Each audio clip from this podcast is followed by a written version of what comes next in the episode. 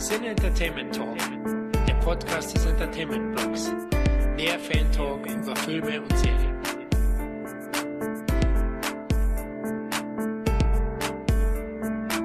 Hallo und herzlich willkommen zu einer weiteren Ausgabe des Cine Entertainment Talk. Nachdem wir bereits in früheren Folgen Filmreihen wie Karate Kid und Karate Tiger gegeneinander antreten haben lassen, reisen wir diesmal in die jüngere Vergangenheit, um die beiden Luc Besson Actionfilmreihen Taken und Transporter gegenüberzustellen. Aber bevor wir Liam Neeson und Jason Statham aufeinander loslassen, stelle ich erstmal das heutige Plauderteam vor. Da ist einmal Action Junkie und Booklet Papst Christoph.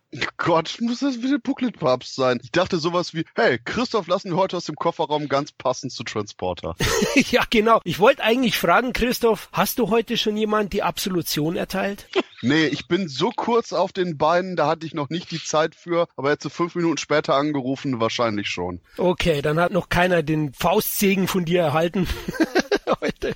Alles klar. Ja, dann ist wieder Genre-Liebhaber und Racheschwengel, äh, Engel Kevin dabei. Moin, moin. Hallo, Kevin. Na, die Tage mal Vergeltung geübt, Kevin? Ja, mit dem Schwengel da. Äh... Engel, habe ich gesagt. Achso, äh, nö, also so muss ich sagen, ich war eigentlich sehr gütig die letzten Tage. Okay, das freut mich, dass du echt auf deine alten Tage noch den Frieden in dir gefunden hast. Leute, ja. euch kann man nirgendwo mit hinnehmen.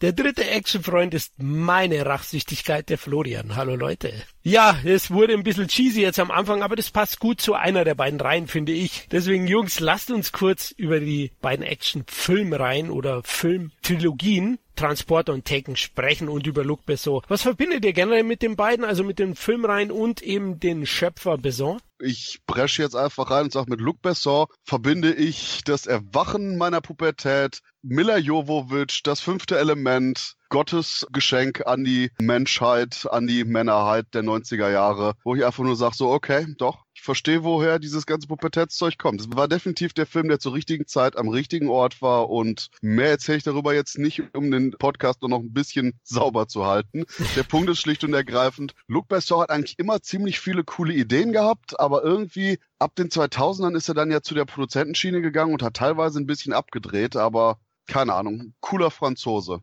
Ja, kann ich ähm, nur wiedergeben, was Christoph sagt. Luc Besson ist für mich so der, was früher Bernd Eichinger in Deutschland war. Der hat ja auch sehr viele Genre-Produktionen gemacht, die jetzt zwar nicht deutsch besetzt waren, aber äh, international besetzt waren, aber trotzdem waren es ja deutsche Filme, so wie Resident Evil und so weiter. Und was ist nach Bernd Eichinger gewesen? Nicht viel. Und Luc Besson hat wirklich gerade so den Actionfilm und den Genrefilm in Frankreich wieder wiederbelebt und äh, wirklich auch so Sachen produziert wie Taxi, die richtig erfolgreich waren in, in Frankreich. Aber auch äh, regietechnisch hat er wunder wunderbare Filme gemacht, teilweise auch nicht so gute Filme, solche Lucy gefiel mir nicht so gut. Gerade so, was Christoph eben auch sagte, so den letzten Jahren, finde ich, hat er nachgelassen, aber damals, ich sage nur Leon, der Profi, für mich einer der besten 50 Filme aller Zeiten zum Beispiel, ja. Das ist für mich ein 10 von 10 Film. Also Luc Besson hat wirklich viel für den Genrefilm in Frankreich getan, ja, und ihn auch salonfähig gemacht in ganz Europa bis hin nach Amerika.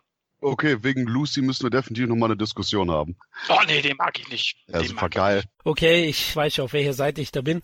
auf jeden Fall bei Lucy. Ja, Luc Besson stimme ich euch absolut zu. Für mich ist es so der Spielberg Europas. Ich finde, er geht so in die Richtung, er macht Regie, er ist Autor, er ist Produzent, er hat sein eigenes Streamworks mit der Europa Corp und treibt da vor allem auch den Genrefilm nach vorne, den europäischen und das finde ich toll, vor allem da er riesen Erfolge hat mit den Reihen. Wir, wir kommen ja dazu, wir betrachten ja zwei der erfolgreichsten und bekanntesten. Taxi war ja mehr so ein französisches Ding, sage ich jetzt mhm. mal. Der ist in den anderen Ländern nicht so gut gelaufen, hat es trotzdem auf fünf Teile geschafft immerhin und sogar ein Remake, ne, ein US-Remake. Aber ey, toller Mann, der hat Jet Li natürlich auch nach Europa gebracht und ihm auch in dem Westen viele Actionfilme gegönnt, neben Joel Silver. Und zudem hat er auch Liam Neeson und Jason Statham den Durchbruch verschafft als Hauptdarsteller, als Actionhelden. Ne? Also Liam Neeson war ja vorher eher ernstzunehmender, oh, jetzt bin ich auf Glatteisen, ernstzunehmender Schauspieler.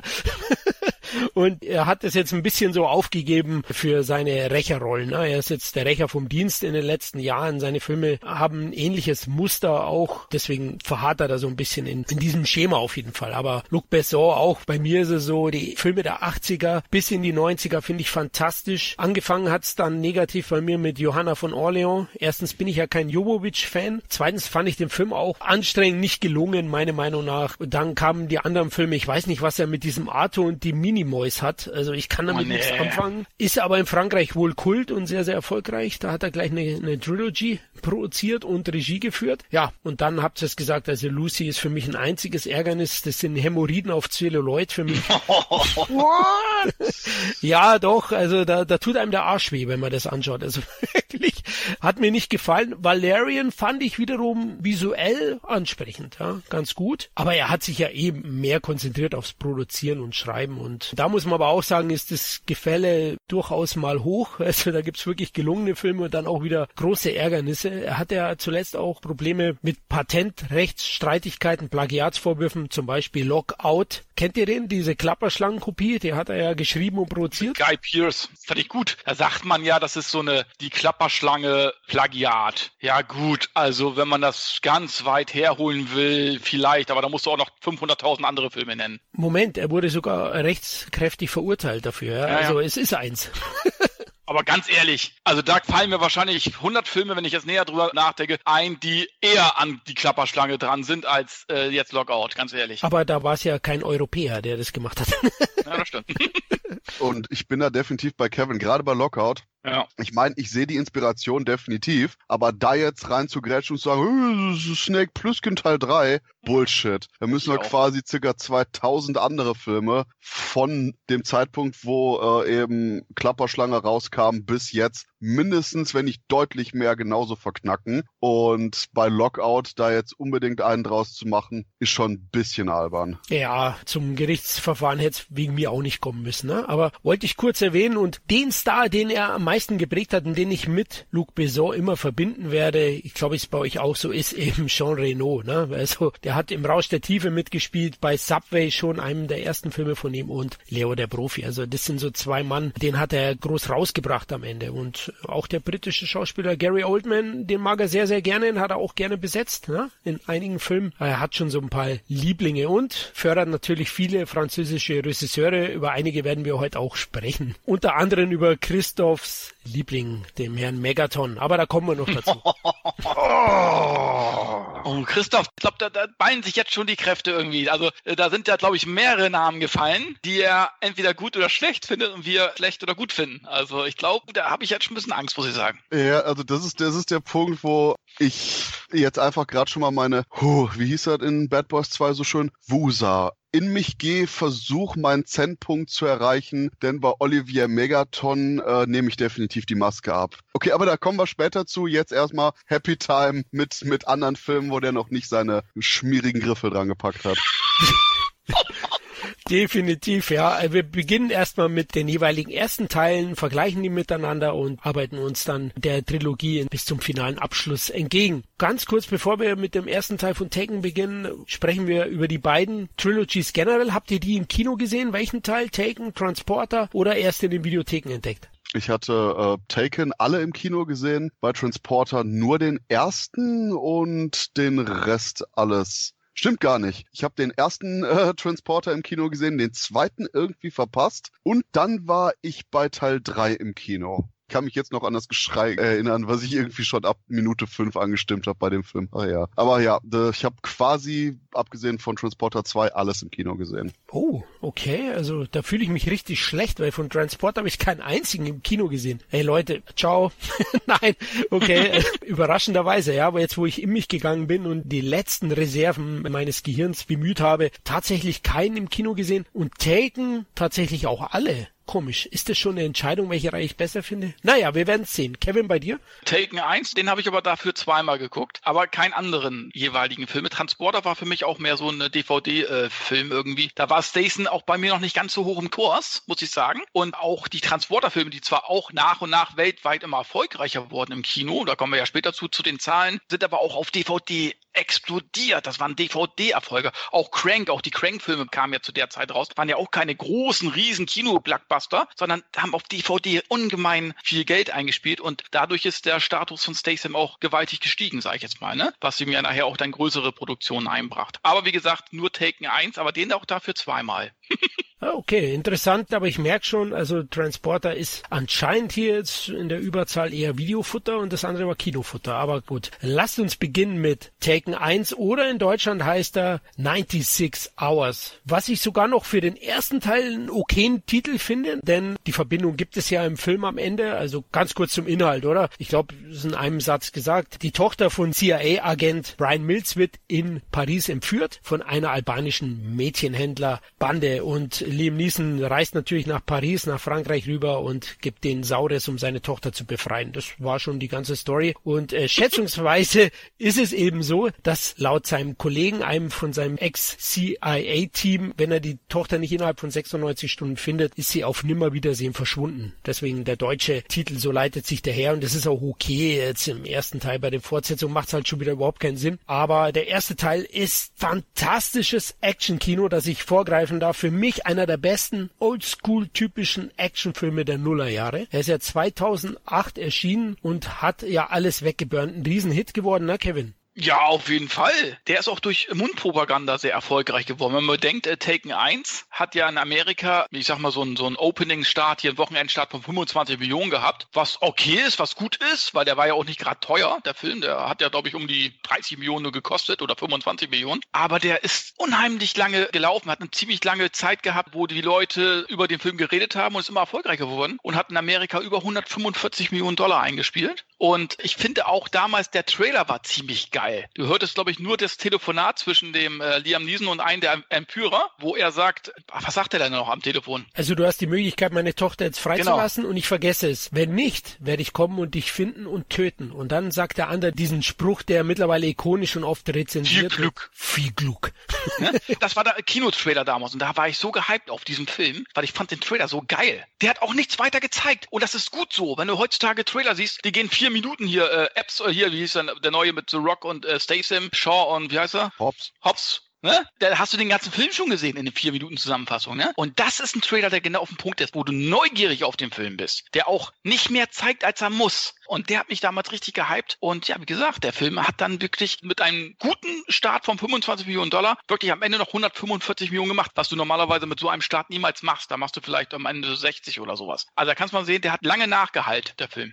Ja, in Amerika. In Deutschland ja. war er gar nicht so erfolgreich. Es ging auch. Wie viel hat er da gehabt, Kevin? 440.000 Zuschauer. Aber auch da muss ich dann sagen, hat dann die DVD ihr Zutun gemacht, sozusagen äh, auch da wieder Mundpropaganda. Und äh, aufgrund dessen war ja dann auch der zweite Film erfolgreich. Aber da kommen wir ja später zu. Ja, und jetzt ist natürlich die Frage, hat er das qualitativ überhaupt verdient, diesen Riesenerfolg? Ich habe ja schon vorgegriffen, für mich einer der besten Actionfilme der Nullerjahre. Wie ist es bei dir, Christoph? Taken One. Also ich sag zu Taken genau das gleiche, was ihr gesagt habt. Ich habe interessanterweise nicht mehr die Erinnerung, überhaupt den Trailer gesehen zu haben. Ich weiß nur noch, irgendwann eines Tages war ich plötzlich im Kino, plötzlich lief dieser Film und ich war plötzlich ziemlich begeistert. Und es ist genau das, was Kevin auch meinte, dass das eben einer von diesen richtigen Oldschool Badass Action-Filmen war. Oder hast du das gesagt, Florian? Ich glaube, wir sagen das nämlich alle. Und das war eben so eine richtige Reminiszenz an Charles Bronson, an die durchgreifenden, noch ein bisschen geerdeteren Actionstreifen der 70er Jahre, wo man quasi diesen einen Man on a Mission hatte. Hat mich zwischenzeitlich ein bisschen an Hardcore erinnert mit George C. Scott, wobei das vielleicht so ein bisschen zu weit weg. Aber der Punkt ist schlicht und ergreifend, dass eben die gesamte Zeit eben dieser alte, aber effektive Typ den neuen Kerlen zeigt, wo die Hake hängt. Und das auch mit so einer ordentlichen Brutalität, die aber nie überbordend ist. Und man ständig dieses Fuck yeah! Diese wirkliche gerechtfertigte Wut hatte, die man da als Katharsis richtig reinballern konnte, um zu sagen,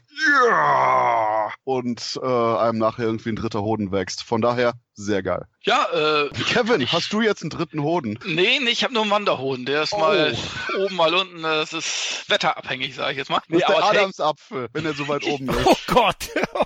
aber muss auch sagen, Taken, der ist ja auch wirklich einfach gestrickt. Wie Christoph ja schon sagte, wie Charles Bronson Filme, kurz erzählte Geschichte und dann geht's los, ne? Aber das ist trotzdem so gut inszeniert, du brauchst auch nicht mehr Story. Er will seine Tochter rausholen, fliegt nach Paris und dann wird kurz ein Prozess gemacht. Auch die Fights, ich meine, ich mag ja auch lange Fights, so nicht, aber realistisch sind kurze Fights, kurz und knackig. Er ist ja wirklich äh, top ausgebildet als ehemaliger CIA-Agent und weiß ich was alles. Da sind dann drei Moves und dann ist der, der Gegner erledigt. So muss es ja normalerweise sein. Das ist ja echter Kampfsport normalerweise, ja? So der Gegner darf ja gar nicht dazu kommen, dich irgendwie noch anzugreifen. Und das macht er kurz und knackig. Er macht wirklich eine wilde Fahrt quer durch Paris, bam, bam, Station zu Station, bis er dann am Ende da äh, auf dieser Yacht ankommt und dann seine Tochter befreit. Und dann ist der Film nach eineinhalb Stunden zu Ende. Top. Das war mal wieder so richtig erfrischend, wo ich sage, nicht drumrum gelaber, ba, ba, ba. Nein, kurze Einleitung von 15 Minuten und dann geht der Film los. So, bumm. Und so muss das sein. Und das hat mir an diesem Film richtig gut gefallen. Und da ist der Film auch wirklich unschlagbar, jetzt gerade auch in den Nullerjahren. Also ich kenne kaum einen Film, der das irgendwie nochmal besser gemacht hat. Nee, wüsste ich nicht. Bei richtig erfrischend sage ich nur auch richtig Steven Seagal. Das sind die zwei Moves und bam. Ja, und das ist normalerweise, ich meine, es gibt ja auch so diese langen Fights, wenn so zwei Karatekämpfer gegeneinander ist ja auch geil. Aber wenn du ein richtig guter Kämpfer bist, dann brauchst du eigentlich nur zwei, drei Moves und dann ist das Ding erledigt. So muss es ja normalerweise, das ist ja nicht realistisch, sage ich jetzt mal. Ne? Und das finde ich eben halt gut bei den Taken-Filmen auch. Ja, und warum der auch funktioniert hat, abseits der Genre-Fans, weil, hey, so ein großer Erfolg, da gehen nicht nur Action-Fans rein, sondern auch andere, ist, finde ich, dass der Film eine sehr, sehr gute Einleitung bietet. Es dauert ja doch eine halbe Stunde, bis es richtig abgeht. Also mhm. am Anfang, die Figuren werden schön eingeführt. Das ist zwar auch recht knackig und kurz, aber insgesamt passt es. Also Liam Neeson als Ex-CIA-Agent ist geschieden. Ne? Da bekommt man auch mal ein bisschen was am, am Rande mit, äh, ist erst gegen diesen Paris-Urlaub und hin und her. Und dann aber, wenn er rüberreist, finde ich auch, wie er den Tätern oder den Mädchenhändlern auf die Spur kommt, noch recht plausibel. Also es wird mhm. alles ganz gut eingeführt und der Spannungsbogen ist dadurch auch sehr, sehr straff und sehr, sehr gut. Und wie Christoph gesagt hat, ja, du feierst es, ne? Ist natürlich grenzwertig, wenn er den anderen dann an Stromkasten anschließt, an den Keller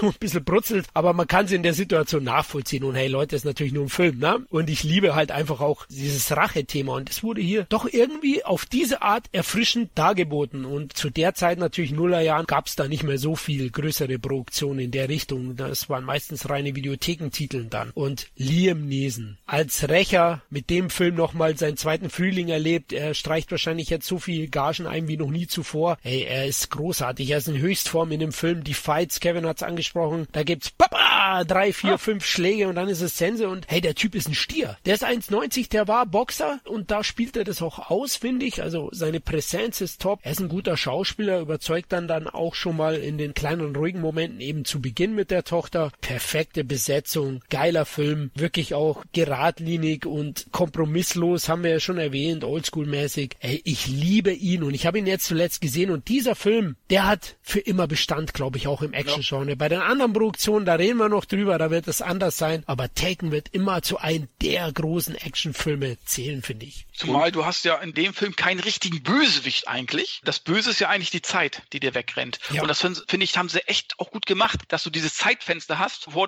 seine Tochter quasi weg ist, im Mädchenhandel komplett verschwunden. Ne, das greift ja auch der Film mit Dolph Lundgren Skin Trade zum Beispiel auf. Das macht Sinn. Die werden dann versteigert und wenn sie weg sind, sind sie weg, du findest sie nie wieder. Und das ist ja letzten Endes das Böse in diesem Film. Du brauchst keinen richtigen, echten Bösewicht zum Schluss eigentlich. Und das hat trotzdem funktioniert. Und der Punkt ist auch einfach nur, Taken ist ja wirklich zu einem Meme geworden. Gerade dieses Ich komme und werde dich finden, wie oft das irgendwie parodiert wird mit so Sachen wie Ich komme und werde dich finden und dann ein Bild von Chuck Norris. Hallo? Oh, Entschuldigung, verwählt. Klack. Oder irgendwie was in der Art, wo quasi das Ganze mit diesem Telefonanruf so ikonisch wurde, dass das schon absolut fest verankert ist eben in der Popkultur und dadurch auch glücklicherweise nicht so schnell sterben wird, weil eben die Gags immer wieder neu auf, die Memes immer wieder variiert werden werden und dadurch halt eben zumindest der erste Film oder generell eben die Mythologie hinter Liam Neesons Charakter, dessen Namen ich ständig vergesse, weil ich ihn einfach nur Liam Neeson nenne, da bleibt und deswegen eben halt auch nach wie vor die Faszination ist und ich glaube, das auch ein großer Punkt ist, weswegen eben Liam Neeson nach wie vor konsequent Rollen bekommt, die ähnlich sind wie die aus Taken, auch wenn die Filme leider ziemlich scheiße sind im Gegensatz zu Taken.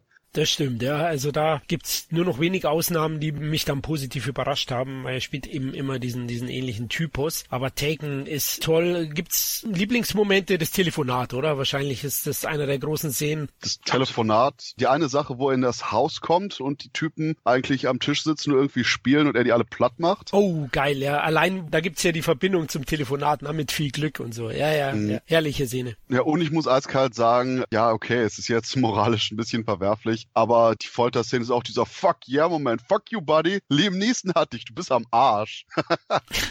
ja, ich finde aber auch schon die Flughafenszene, ne, wo er den einen dann abholt, genauso wie die Mädchen abgefangen werden. Es ist sehr, sehr schön inszeniert mit diesem jungen Mann, mit diesem Köder. Finde ich gut ausgewählt, weil beim ersten Mal, klar wusste man, es passiert ist, aber ich war mir nicht sicher, ob es er wirklich ist. Ja, er spielt es gut und hey, wie Liam Neeson sich ihn dann packt, ist auch herrlich. Also wirklich ein, ein toller Film. Ich finde auch die Szene, wo er zu diesem, was ist das, ein Polizeiinspektor irgendwie, der kennt den, er kennt natürlich alle irgendwie, der war ja in der CIA tätig, der kennt ja irgendwie sämtliche Personen irgendwie, ja. Und äh, dann geht er zu diesem Polizeidirektor, der ja letzten Endes auch bestochen wird von diesem Mädchenhandelring und was ich was alles. Also die kennen sich ja aus, wo er dann zu deren Familie geht ins Haus und sagt, schießt glaube ich der Frau von dem ins Bein. War das das? Ja, er schießt sie an, ja. Ich weiß jetzt nicht Bein oder oder Hand. Oder, oder in die Hand oder was ich meint es richtig ernst. Sagt, pass mal auf, du gibst jetzt die Information oder ich erschieße seine Frau. Und er schießt dann auch wirklich, ja. Knallhart, um an die Information zu kommen. Das fand ich geil. Das Einzige, was ich an dem Film so ein bisschen kritisiere, wo er vorher sagt, ja, ihr könnt nicht nach Paris fliegen, da passiert so viel, da passiert so viel alleine. Gut, okay, das sagt man als Vater, als besorgter Vater, aber dass dann auch gerade dann seine Tochter letzten Endes gekidnappt wird, okay, es muss passieren in dem Film. Aber ich finde, es hätte noch eine bessere Wirkung gehabt, wenn du es vorher nicht gehabt hättest, diese Unterhaltung letzten Endes. Das Witzige daran ist auch noch, in Amerika war der Film ja immens erfolgreich, erfolgreicher als im Rest der Welt und tatsächlich gab es dann so Umfragen, nachdem die Leute die Filme gesehen haben, dass die mehr Angst hatten vorm Europaurlaub, ne, die Eltern. ja. Weil da wird ja jede zweite entführt, ne, von so einem Mädchenhändlerring. Ja, Hier ist ja Sodom und Gomorra bei uns. Wobei ich finde gerade das auch noch wichtig, um eben diese oldschool reaktionäre Haltung dabei zu haben. Und genau das ist das, was ich an Taken auch mag. Denn im wirklichen Leben muss man differenziert sein, muss man Sachen aus verschiedenen Perspektiven betrachten und wirklich ganze Themengebiete komplex bewerten. Aber Taken oder auch quasi eben hier die Death Wish Sachen, nicht unbedingt der erste an Man sieht rot, weil der interessanterweise das Thema noch diskutiert hat, aber auch die Fortsetzungen davon und eben diese ganzen Rächerstreifen, die eben in der filmischen Art und Weise durch die Kunst die Möglichkeit bieten, richtig dieses eingleisige, reaktionäre zu kanalisieren und zu einer Katharsis zu bringen, wo man sagt, yeah, hier kann ich wirklich meine Höhlenmensch, ich hab den Knüppel, du schlecht, Knüppel auf Kopf, Gefühle rauslassen und dass gerade das dann eben auch aufgebaut wird in dem Film durch dieses, nein, nein, geht da nicht hin, sonst muss ich nach Paris kommen und die halbe Stadt umbringen. Nein, Daddy, nichts wird passieren, okay. Aber gerade, dass das sich dann eben bestätigt, dass sich die Vorurteile bestätigen. Im Endeffekt, wenn man es durchplant, so ein Film wie Taken könnte man heutzutage nie wieder machen, weil es eben teilweise in Anführungszeichen rassistisch ist durch die reaktionäre Art und Weise von, hey, guckt euch mal Paris an, da werden überall Frauen vergewaltigt, die scheiß Franzosen. Und die ganze Art und Weise davon, wo man auch quasi diesen osteuropäischen Menschenhändlerring wahrscheinlich heute durchaus viel diverser gestaltet hätte, damit nicht irgendjemand sagen kann, hey, Moment, ihr mögt doch ABCD nicht. Und gerade, dass das eben durch die geradlinige ikonische Präsentation von der Warnung, die nicht beherzigt wird, zu der Entführung und dann eben zu der Rache führt. Und gerade das eben, wie auch Kevin schön meinte, eben so komplett simpel und geradlinig strukturiert zu haben, dass man als Zuschauer auch komplett von den Emotionen da kanalisiert wird, komplett von Anfang an in die Richtung gezeigt bekommt, das ist es, wohin es geht und es wird einfach nur mehr righteous vengeance und genau das, das alles so absolut geradlinig perfekt ausgeführt wird, ist bei Taken eben das, was den Film Film so besonders und so effektiv macht und was leider eben, wie gesagt, heutzutage oft durch eine Verkopfung, durch pseudopolitische Korrektheit zerstört wird, weil man diese ikonische Einfachheit und dadurch auch natürlich teilweise negative Sachen, die eben in der Kunst Emotionen verarbeiten, nicht mehr so präsentieren kann, Schrägstrich will, um eben pseudo-erleuchteter zu sein, wobei da eben immer der Schritt fehlt. Taken ist ein Film. Taken kanalisiert diese durchaus reaktionären Rachegefühle auf beste Art und Weise, so dass man, wenn man Taken fertig geguckt hat, dann wieder die normale Welt betritt und sagt, okay, ich habe jetzt meine Hasslatte hier weg,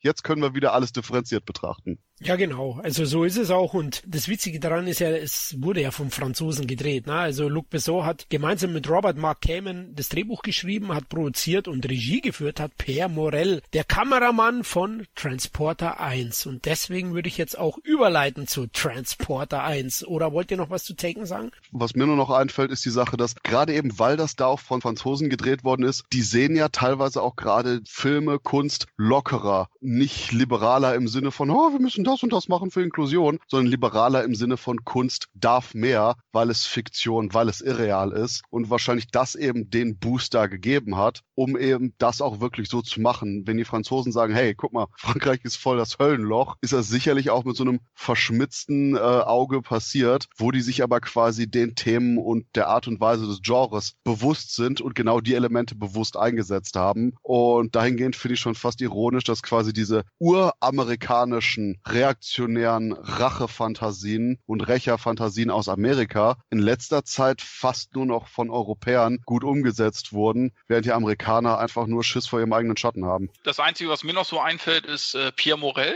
Ich mag seinen, seinen Stil irgendwo. Ich mochte auch From Paris with Love hier mit John Travolta. Fand ich gut. Und auch zuletzt Peppermint. Das ist auch so ein, so ein Rachefilm. Zwar natürlich nicht so gut wie Taken, bei weitem nicht, aber auch einer, der Spaß macht. Also kann ich nur empfehlen. Ja, Morel zählt sicher zu den talentiertesten Ziehsöhnen Besons. Wir kommen mhm. noch zu einigen. Und er war ja auch tätig bei Transporter 1 von 2002, wurde Regie geführt von Louis Leterrier, wenn ich den richtig ausspreche. Eben ein weiterer Mann, den Beson gefördert hat. Und der Film war ebenfalls ein großer, großer Erfolg, ist stilistisch schon anders angelegt als Taken, aber eben auch unglaublich unterhaltsam, guter Actionfilm. Christoph, du hast den ja sogar im Kino gesehen, deswegen dir den Vortritt da du ihn ja mit einem großen Publikum gemeinsam genossen hast. Ich weiß nicht, wie das Publikum reagiert hat, aber ich habe definitiv einen zweiten Anlauf gebraucht, um Transporter 1 zu mögen. Oh, okay. Ist interessant. Warum? Wegen der Überzeichnung? Wegen etlichen stilistischen Elementen. Dieses komische gelbe Kugelgeschoss, was irgendwie der äh, Letrier einbaut oder was der Film einbaut, wenn die Leute irgendwie ballern, wo ich einfach nur dachte, ey, wo sind wir angekommen? Bei G.I. Joe, wo die Leute keine Maschinengewehre haben, sondern alle mit Laserwaffen geschossen haben.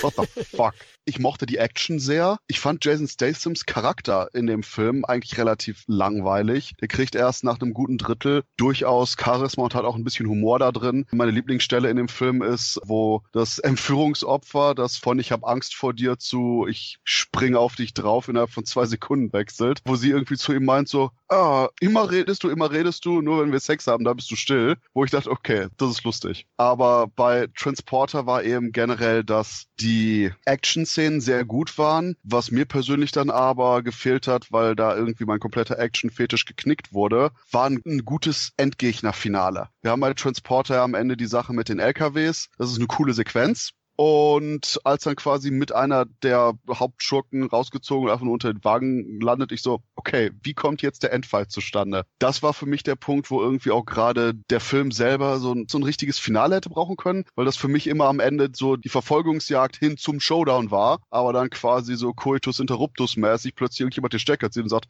ja, das ist alles, was du kriegst, okay, ciao. Aber bei der zweiten und auch bei der dritten Sichtung, weil der Film ist sehr süffig, der ist flott montiert, der macht Spaß, ich mag extrem die diesen Inspector-Charakter, der mit Statham interagiert. Der Charakter ist super und auch das Beste in der kompletten Reihe, die noch kommt. Und dahingehend, das ist ein sehr cooler Film, aber ich bin jetzt mal ganz gemein und sag, das ist ein ordentlicher Actionfilm im Kino, aber sehr gutes DTV-Unterhaltungsgedöns. Also ich kann schon gut verstehen, warum die Transporter-Filme gerade eben auf DVD, auf Video, okay, Video war da glaube ich schon relativ out, auf DVD eben gut gelaufen sind. Aber im Kino, wie gesagt, das ist vielleicht auch der Grund, warum ich Teil 2 gar nicht erst im Kino gesehen habe. ich wollte gerade sagen, auf Super 8.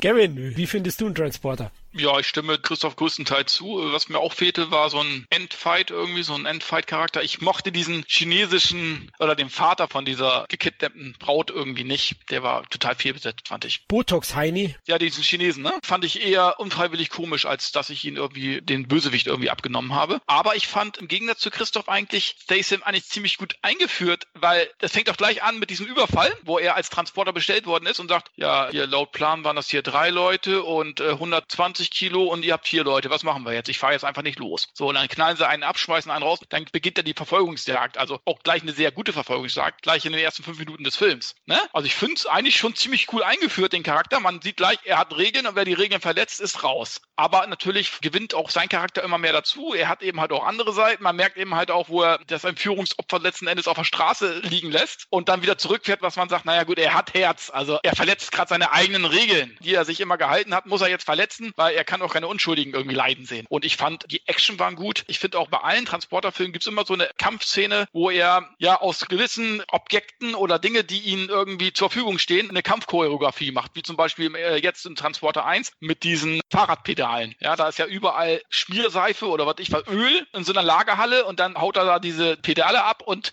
ja, macht so eine Art äh, Ballett auf diesem rutschigen äh, Asphalt, dann äh, kämpft er da die ganzen Leute nieder. Das war auch eine super Kampfszene und das gibt es, glaube ich, in allen Teilen gibt es irgendwie so eine ähnliche Kampfchoreografien, wo er dann aus, aus irgendwelchen Mitteln irgendwie noch eine Waffe macht. Das ist der Punkt, wo ich definitiv reinhauen will, dass ja auch nicht nur Louis Leterrier den Film gedreht hat, sondern auch mhm. Corey Yuen. Und ich finde gerade das bei der Szene, die du meinst, ist so eine typische Hongkong crazy Action Szene und dass das auch ein bisschen zu der schizophrenen Art und Weise des Films geführt hat, weil die Inszenierung gerade bei den Action Szenen extrem umspringt. Ich nehme jetzt einfach mal ganz stark an, dass Corey Yuen für die Action Sachen verantwortlich war und ähm, gerade auch in den weiteren Filmen, weil Teil 2 ist ja auch noch von Letrier, ähnliche Sachen vorkamen, die dann in die Richtung hin sehr reminiscent sind von eben, wie Kevin das sagt, ähnlicher Art und Weise, aber nicht den Punch, nicht die Schnelligkeit und Kreativität von dem erreichen, was Transporter 1 hier gemacht hat. Weswegen ich eigentlich echt gerne mehr Corey Yuen hätte in der Reihe als Leterrier, wobei Leterrier auch ein guter Actionregisseur ist, meiner Meinung nach sogar ein unterschätzter. Nur eben, dass dadurch auch noch dieses leicht eben zwei Köche an einem Gericht-Feeling eben bei Transporter 1 erschien. Ja, jetzt wo du sagst, genau, das ist mir eben auch aufgefallen. Ich hatte ja jetzt aufgefrischt erst gestern und das stimmt, da hast du recht. Vom Ton her passt es nicht so ganz zusammen auch. Vor allem in den Action-Szenen dann. Ich hatte sogar so ein bisschen Erinnerungen an Crank bei der Szene, ne, weil es, es total überdreht ist und ist ja unglaublich physisch überzeugt in den Szenen. Also der Typ, er hat ja selber mal gesagt, das ist so eine Mischung aus Wing Chun, Karate und Kickboxen, was er da anwendet in dem Film und das macht er großartig. Also die Kampfszenen sind fantastisch. Ich finde schon, dass Statham in dem Teil brilliert. Ich finde auch diese erste Szene, wo Kevin angesprochen hat, schon die beste mit diesem Überfall. Ganz kurz zur Story, generell auch nur ein Satz. Jason Statham spielt, ich glaube Frank Martin heißt in dem Film, ein Driver, ein Transporter, der eben Leute von A nach B fährt gegen Geld und bei einer Fuhre ist eben ein asiatisches Mädchen dabei und deren Vater will die dann zurück, weil Statham sie eben nicht abliefert und er wird dann praktisch damit hineingezogen. Also alles nichts Weltbewegendes, einfach nur ein kleiner roter Faden für die Menge an episodenhaften Action-Szenen, die man zu sehen bekommt. Die Verfolgungsjagden sind toll. Er fährt hier in Teil 1 ja noch ein BMW, in den Fortsetzungen wird's ein Audi. Freut mich als BMW-Fahrer, also geiler Film. Und was mir nicht so ganz gefällt, ist der Hochglanz-Look. Der ist ein bisschen zugeleckt teilweise. Also er hat ja auch immer diesen Côte d'Azur-Look. Also die Sonne strahlt hier, es ist äh, Gelbstichbilder gibt's nicht nur bei den Kugeln, sondern eben auch generell bei den Bildern. Ah, das ist fast schon zu hell für meine Augen, aber gut, passt wahrscheinlich so insgesamt zu dem Ton des Films, der dann doch teilweise auch schon flapsig ist, auch in Teil 1. Also ich hatte es gar nicht so in Erinnerung. Ich habe eher die Fortsetzung als sehr flapsig und locker in Erinnerung, den ersten eher noch realistisch gehalten, aber er hat auch schon so ein paar Szenen. Es gibt eine, wo er auf einer Brücke ist mit dem Auto, gleich am Anfang bei der Verfolgungsjagd, wo er die Reifen durchdrehen lässt und dann von der Brücke auf so einen Autotransporter hüpft. Ja, das, das war ein bisschen over the top. Genau, aber ich würde auch Christophs Meinung teilen, eben, dass das ein ordentlicher Actionfilm fürs Kino ist, aber ein richtig geiler Videotheken-Actionfilm, der den Genre-Fans auf jeden Fall in den Videotheken viel Spaß bereitet hat. Das sieht man ja auch an den Zuschauerzahlen. Na, Kevin, im Kino gar nicht so großer Hit. Ja, also im Kino hat er in Deutschland 139.000 Zuschauer. Ist natürlich nicht viel, weil Statham war auch noch nicht der große Name. Auf DVD schon, aber noch nicht im Kino. Und in Amerika hat er 25 Millionen Dollar eingespielt, weltweit 43 Millionen, hat 21 Millionen gekostet. Aber der hat auf DVD war ja ungemein erfolgreich. Und wie gesagt, ich mag den Film, ich mag die Action, ich mag auch das Ballard-Szenario da, wo sie sein Haus zerschießen. Fand ich ganz geil. Und was ich, äh, muss ich auch Christoph oder ich glaube, ihr beide habt es ja gesagt, mit diesem Polizeiinspektor, der beste Part für alle Filme letzten Endes Der lockert das Ganze nochmal richtig auf. Super sympathisch. Also den würde ich auch gerne auch noch in anderen Filmen, so in ähnlichen Rollen sehen. Also ich finde, das ist ein richtig guter Actionfilm, aber auch mit Abzügen in der B-Note, sage ich jetzt mal. Ja, vor allem inhaltlich. Ich meine, das ist ein Spaß-Action, ja. der hat weder eine große Story noch Hirn und Verstand. Das muss man einfach so sehen. Ne? Der bietet akrobatische Fights, äh, lässige PS-Action und halt mhm. einen sympathischen Hauptdarsteller, der unglaublich mit seiner Coolness auch brilliert. Also das finde ich auch. Statham hat da schon auch diese geile, coole Art, die einfach perfekt passt zu diesem Frank Martin. Ein bisschen stoisch und immer wieder auch regelbehaftet. Na, er hält sich dran. Das finde ich super. Aber storymäßig eben ist es halt an den Haaren herbeigezogen. Ne? Der, der Inspektor, ich habe auch unglaublich Spaß, aber er ist ein Verbündeter. Ja, der ist eher der dunklen Seite der Macht irgendwie angehaucht, als anstatt irgendwie die, die Fälle aufzuklären. Ja, richtig. Also das wollte ich damit sagen. Genau dann die Liaison mit der Asiatin, hat Christoph schon erwähnt, ne? Von ich mag dich nicht zu, ich hüpfe auf dich, geht sehr, sehr schnell. Also das sind so Sachen, über die musst du halt hinwegsehen. Aber hey, das machen wir Genre-Fans doch gerne, wenn es dann so kracht wie in dem Film. Wobei ich da auch sage, gerade was die DTV-Cheesigkeit des Ganzen angeht, habe mich als Jüngerer, der den Teil äh, im Kino gesehen hat, schon ein bisschen betrogen gefühlt, dass wir bei der Shuki Sexiness nicht irgendwie eine Nacktszene hatten. Denn das wird quasi nochmal so den zusätzlichen Schmacker für, okay, das ist quasi der Nachfolger von PM Entertainment, von irgendwelcher Videotheken-Grabbelware, die du dir nachts irgendwie um 22 Uhr irgendwie halb betrunken auf dem Sofa reinziehen kannst. Dann wäre noch so ein Geschmack so perfekt gewesen gewesen. Aber nicht nur, dass quasi eben Louis Leterrier und Corey Yuen so ein bisschen anscheinend darum gekämpft haben, wer jetzt quasi die Identität des Films bildet. So sehr ist der Transporter auch selber irgendwie festgehangen zwischen seinen lustvollen Klischee-Action-Sachen und hey, eigentlich bin ich ja ein Kinofilm. Burp.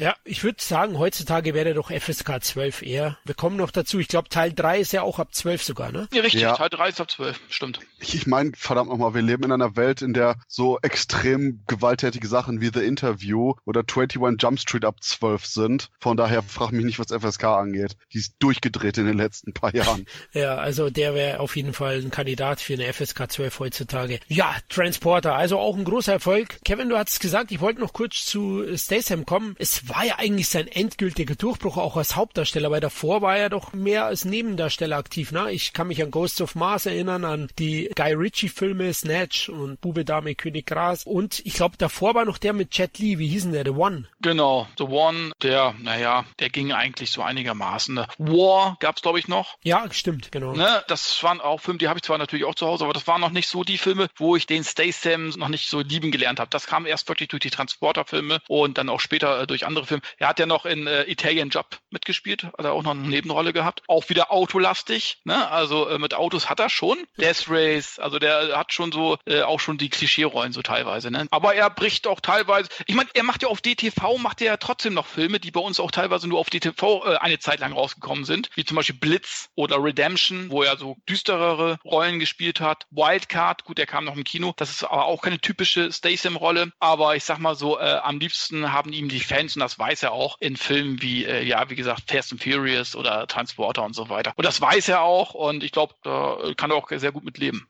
Absolut, ja. Und aktuell ist er ja mehr zu größeren Blockbuster-Franchises gewechselt und die kleineren Produktionen mal schauen. Er wird sicher noch welche machen. Im Moment ist es da so ein bisschen ruhiger gewesen, aber Millennium Films wird uns schon versorgen mit einem weiteren Titel von ihm. Ja, lasst uns zur ersten Fortsetzung von Taken kommen. Taken 2. 2012, also es hat dann doch vier Jahre gedauert. Heutzutage wird es, glaube ich, schneller gehen, ne? bis so ein Film fortgesetzt wird. Budget 45 Millionen Dollar. Also man hat's nahezu ver, ja, verdoppelt nicht ganz, aber man hat einiges draufgepackt, Kevin. Wahrscheinlich hat Niesen einen Haufen eingestrichen. Naja, also Niesen hat sicherlich, klar, nach dem Überraschungserfolg vom ersten hat er sicherlich äh, für den zweiten Teil mehr Geld bekommen und er war in Amerika ähnlich erfolgreich. Also hat in Amerika 139 Millionen eingespielt, also nur knapp 5, 6 Millionen weniger als der erste Teil. Und weltweit hat er nochmal eine richtige Schaufel draufgelegt und hat weltweit tatsächlich 376 Millionen gemacht. Also und in Deutschland die Millionen Zuschauer fast, nee, hat er sogar erreicht mit 1,1 Millionen. Also man kann mal sehen, auch der erste Teil, auch in Deutschland, hat auf DVD doch nochmal viele Fans dazugewonnen. Ja, und das Interessante ist jetzt natürlich, ist dieser Erfolg verdient? Und Christoph, ich sag nur einen Namen, da wissen wir, dass er es verdient hat. Olivier Megaton. boah, der gottverdammte Spaß, die sollte auf keinem Filmset jemals arbeiten und noch nicht mal einen Kaffee machen. Also, was Olivier Megaton dem Action-Kino und der ästhetischen Sprache des Action-Films angetan hat. Ich meine, Paul Greengrass kam ja mit seiner Shaky Cam, hat die irgendwie halbwegs effektiv eingesetzt und alle so, hey, guck mal, Shaky Cam ist geil. Wie gesagt, Paul Greengrass hat für sich das gemacht, okay, und die Leute haben es schlecht adaptiert, aber was Olivier Megaton für Action inszeniert, ist so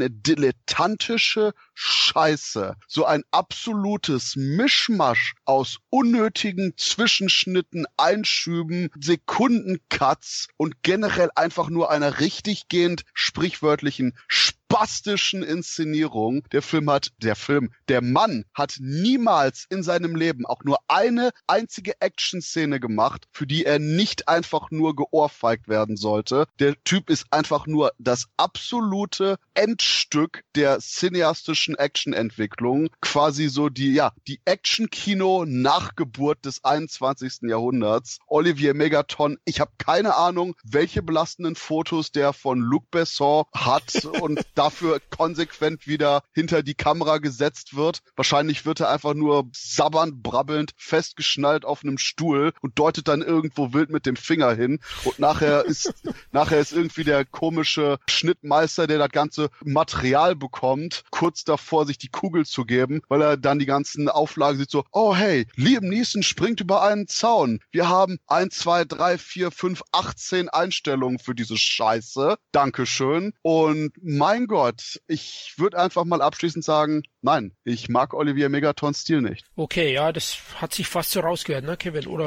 Ja, ich, ich, also ich hätte jetzt auch fast gesagt, irgendwie hast du, magst du irgendwie die Filme nicht, äh, die er Regie geführt hat. Ich kann mich irren, ja? Und das Problem an der Sache ist sogar, die Filme, die er gemacht hat, gut, bei Transporter 3, da reden wir später drüber, aber selbst bei den Taken-Sachen, wo ich sage, okay, die Drehbücher sind hier kacke, aber bla, in Pierre Morel, in Louis Leterrier, äh, Gottverdammt nochmal Corey Yuen, irgendjemand, der Typ, der die Dixie-Klos säubert, irgendjemand als Regisseur hätte das einfach besser gemacht. Aber wie gesagt, und ich verstehe es nicht, denn hier der, der Megaton, der hat ja etliche Filme noch gemacht, dass niemand sagt und nach dem Motto, hey, Megaton, aus. Du bist der Harvey Weinstein der Actionfilmsprache. Hier, du kannst nicht einfach nur über alle herfallen und nachher sagen, sie haben sich nicht gewehrt. Natürlich haben die sich nicht gewehrt. Das ist Filmmaterial, damit kannst du machen, was du willst. Und du, Olivier Megaton, bist ein Action-Kino-Rapist. Uh, es wird jetzt hart, den Film zu verteidigen, weil ich ja Tekken 2 durchaus was abgewinnen kann. Und ja, das beste Argument, Kevin, ist der Erfolg. Den hast du ja schon erwähnt. Also in ja. dem Fall kann man Megaton gar keinen Vorwurf machen. Die sagen, geil, was du aus der Scheiße rausholst. muss sagen, die Filme sind ja bis jetzt alle erfolgreich gewesen, die er gemacht hat. Aber muss aber auch sagen, Taken 1 hat er ja nun einen erfolgreichen Film übernommen und hat einen zweiten Teil gemacht. Kann eine schwere Last sein, kann aber auch einfach sein, sag ich mal. Den Schwung nimmst du ja irgendwie mit. Aber so schlecht ich ihn jetzt nicht wie Christoph. Natürlich ist Taken 2 nicht mehr so gut wie der erste Teil, deutlich nicht mehr so gut wie der erste. Aber trotz allem gefällt mir die Story letzten Endes, dass er mit seiner Tochter zusammenkämpft. Dann finde ich Istanbul als Kulisse recht geil, wo sie dann über den Dächern, glaube ich, eine Verfolgungsjagd haben und so weiter. Ich finde, es ist ein, wirklich ein solider zweiter Teil. Ich finde, es hätte echt schlimmer kommen können. Gut, die Inszenierung der Action, da gebe ich dir recht. Die ist auch vom Schnitt her äh, absolut, habe ich mich teilweise geärgert. Aber das ist der Punkt, wo ich sage, der Film selber, Taken 2, ist teilweise mächtig geistig behindert. Sowas wie, hey Schatz, wirf die Granaten, dann kann ich anpeilen, wo du bist. Das ist einfach nur mein Highlight. So, ja, wirf die Granaten auf die Dächer von Istanbul, dann weiß ich, wo du bist.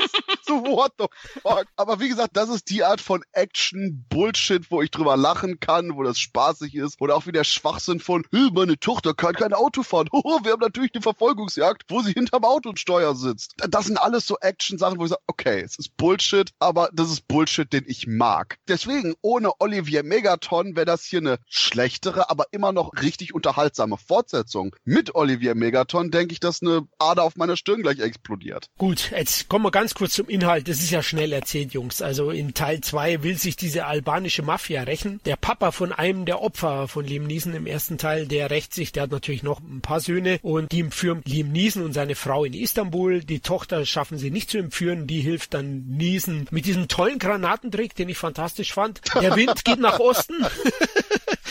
mach eine Zeichnung, ah, da bin ich übrigens. Und äh, sie hilft, sie unterstützt und sie geben dann ein Team, um am Ende auch seine Ex-Frau zu befreien. Und die Stärken des Films hat Kevin gut erwähnt. Also ich finde es auch eine solide Fortsetzung. Toll ist die Location. Ich finde den Bösewicht auch wirklich sehr, sehr gut. Ja. Der beste des Franchise als Bösewicht für mich. Der Rade, ich kann ihn nicht aussprechen. Rade noch was, der spielt ja auch im Mission 2 mit. Radu? Nee, Rade Sebrenica oder irgendwie so. Keine Ahnung. Radu.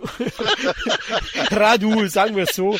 Der ist aber wirklich gut und die Action-Szenen, ja, sie sind wirklich anstrengend im Schnitt vor allem, weil inszenatorisch wäre die ein oder andere Sache oder die Gegenüberstellungen sind gut. Ich finde den Fight gut im türkischen Bad, ne? In der Mitte da mit, mit einem der Söhne. Richtig schön hart, aber im Schnitt ein bisschen verkackt. Ist einfach so, aber insgesamt gut. Finde auch den, den letzten Dialog mit dem Oberschurken gut. Finde, dass die Tochter ein bisschen was zu tun bekommt, auch interessant und unterhaltsam. Also insgesamt ist das eine solide Fortsetzung, die einfach echt eine gute Location bietet. Ein Liam Neeson, der noch solide agiert, nicht wie im dritten, da kommen wir noch dazu, der da auch überzeugt und auch schön mal wieder ein paar Fotzen verteilt, links oder rechts. Also Backpfeifen bei euch, glaube ich. ich. Ich wollte schon gerade sagen, also für die, für die normalen Menschen in Deutschland musst du das Wort erklären. Ja, genau, es könnte falsch verstanden werden. Was? Er ist zum Händlerring übergewechselt? okay. Pimpen niesen. ja, genau. Nein, also ich kann da nichts Schlechtes sagen. Ich habe ihn auch nochmal aufgefrischt und er hat mir wieder Spaß gemacht. Vielleicht ist es irgendeine Art von Sadomasochismus bei mir, aber hat mir Spaß gemacht. Also ich Es ist auch gut. Liam Neeson, da darf man nicht vergessen. Ich glaube, der ist einfach ein ungemeiner Sympathieträger. Da guckt man auch über anderes äh, irgendwie auch ein bisschen hinweg, finde ich ebenfalls. Und bei der Taken-Reihe haben wir bis jetzt vergessen, müssen wir unbedingt ansprechen. Die Taken-Reihe hat mit dem Revival von Famke Janssen eine der Action Milfs der letzten 20 Jahre etabliert. Ah, die ist heiß. Ja, auch eine tolle Schauspielerin. Generell auch seine Tochter wieder, Maggie Grace. Also hat eine gute Besetzung auch in dem und eine Konstante, die mir auch gefallen hat in der Fortsetzung. Das muss man auch so sagen. Die setzt ja auch ziemlich zeitnah zu Teil 1 ein und klar, er kommt zu keinem Zeitpunkt an 1 ran. Das will ich hier gar nicht behaupten, aber es ist für mich ein grundsolider Actioner, der auch für mich nachvollziehbar so ein Erfolg ist, weil der erste einfach einen riesen Mundpropaganda hat. Da stürmen die Leute in den zweiten Teil und der hat ihnen, glaube ich, im Großen und Ganzen das geboten, was sie wollten. Deswegen war es auch ein Hit. Und ähm, Megaton, ja, er hat vor allem in den technischen Sachen da schon einiges verschlechtert zur Fortsetzung, aber insgesamt war der Film einfach ein Erfolg und ich war tatsächlich bereit auch für den dritten Teil, aber da kommen wir später dazu. Eine Zusatz noch, abgesehen davon, dass Olivier Megaton einfach nur cineastisches AIDS auf zwei Beinen ist, wir alle haben in Europa ja glücklicherweise noch sogar die in Anführungszeichen gewollt spastische Version gehabt, nicht die US PG-13 Fassung. Oder haben wir, nee, wir hatten die PG-13 Fassung bei uns im Kino? Ich weiß es gar nicht mehr. Auf jeden Fall auf dem Blu-ray Cover steht Extended Cut, ja. Die ist auch länger als die Kinofassung gewesen. Deswegen, ich weiß nicht, ob im Kino die PG-13 Fassung lief. Doch, ich glaube, das war so. Der erste Take Taken war die europäische Uncut R-Rated Fassung und ab Taken 2 und 3, weil Taken 3 war auf jeden Fall die gekürzte PG-13 Fassung im Kino. Meine ich jetzt so mal, hatten wir da die kürzeren Fassungen, weil da war dann ja nochmal so quasi das extra spastische Editing, wo du nicht nur quasi die zwei Trillionen Schnitte für Neeson Botzchen in der Nase hat, sondern gleichzeitig auch noch eben die Kürzungen für das amerikanische Kino. Und das ist da definitiv auch eine Sache, wo das Ganze nochmal eine große Spur weiter schmerzhaft ist und im Endeffekt, ja, einfach nur in die Sonne geworfen gehört. Oh Gott, oh Gott, der arme Radu. Du hast recht, ich, ich habe nachgeschaut, PG-13 waren alle drei übrigens in den USA, alle drei Teile, auch der erste. Hat mich jetzt sogar ein bisschen gewundert. Racheanteil im ersten Teil, aber ich habe jetzt die US-Fassung nicht gesehen, die da im Kino lief. Da gab es wahrscheinlich keinen Keller und kein Licht. Ähm, die Szene haben sie, ja, wie kam er denn da jetzt drauf? Auf jeden Fall hat der noch einen soliden Spannungsbogen, das hat funktioniert. Und was bei den Tekken-Teilen ganz gut ist, bei den ersten zwei, ist einfach, dass er eben nach 95 Minuten sagt, es ist gut, das war's. Ich habe nicht mehr zu erzählen. Fertig, aus. Genau, und geht keine 135 Minuten oder so, wie die meisten anderen Filme heutzutage. Das ist gerade für so eine Art Film auch wirklich die richtige Lauflänge. Und da wir gerade live beim Nachschauen sind, Tekken 2 und 3 waren die PG-13 Doppelspastis-Fassung. Okay, gut, dann hast du mal wieder recht gehabt. Eigentlich kannst du dich doch auf dein Wissen verlassen, Christoph. Das, das war kein Recht haben, das war einfach nur quasi mein ganz persönliches Vietnam-Flashback. okay, ja gut. Klar, bei, der, bei deinem Hass weiß man natürlich nicht, was du dir da herleitest, manchmal bei Megaton. Aber du hattest recht. Okay, ja, Tekken 2, großer Erfolg. Jetzt wechseln wir mal wieder, um Versus auch gerecht zu werden, zu Transporter the Mission Teil 2. Den ich ja nicht so gerne mag, aber ihr beide, oder? Ich lasse Christoph mal den Vortritt. ich, ich so, ah, äh, schauen wir mal, was Kevin sagt. Kevin, sag mal was.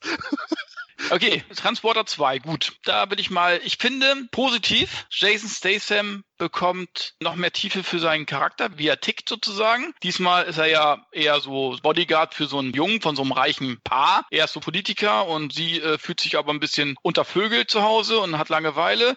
Und die haben gemeinsam einen Sohn, den ja letzten Endes Statham hin und her chauffiert zur Schule und zurück, ne? Weil der Vater ist letzten Endes als Politiker ja eine Zielschreibe irgendwo. Aber letzten Endes, ich finde die Action richtig stark. Die hauen nochmal richtig äh, einen raus, im Gegensatz zum ersten Teil äh, nochmal eine Schippe drauf. Der Nachteil ist, mehr over the top. Also da ist zum Beispiel eine Szene, wo er eine Bombe unter dem Auto hat und dann macht er eine Drehung in so einem, was ist das, ein Hafen, wo er dann eine Drehung mit dem Auto hat und genau an so am Haken dann die Bombe sozusagen wieder abmontiert in der Drehung. Also das, ich finde, das sind so Dinge gewesen in dem Film, die nicht nötig getan haben, die den Realismus gerade, die der erste Teil eigentlich noch ja zu 90 Prozent hatte. Was? Geht, ja, finde ich, da gibt's ja nur eine unrealistische Szene mit der Brücke, der war auch over the top, aber ich finde, hier wird das echt übertrieben, gerade mit dieser Bombe unter dem Auto und da gibt's noch so ein paar andere Szenen, Szenen, wo ich sage, oh, Alter, auch am Ende, glaube ich, ist das am Ende mit dem Flugzeug? Ja, ja. Finde ich so James Bond-mäßig und dann auch noch schlecht gemacht technisch. Also das finde ich, das ist ein riesen Nachteil. Das hat die Reihe gar nicht nötig in diese Over-the-Top-Action. In Teil 3 ist es dann wieder ein bisschen besser. Ja, auf jeden Fall, die Action ist gut, die Ballereien sind gut. Die, die Olle vom Bösewicht, das ist so ein Brigitte Nielsen auf Crystal Meth, sage ich jetzt mal, ne?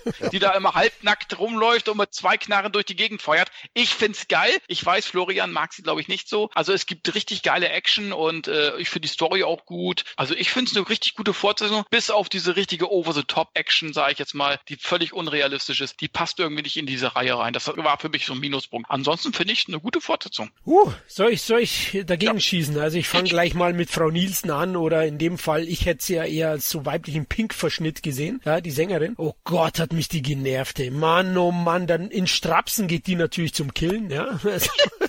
so. Das ist doch geil.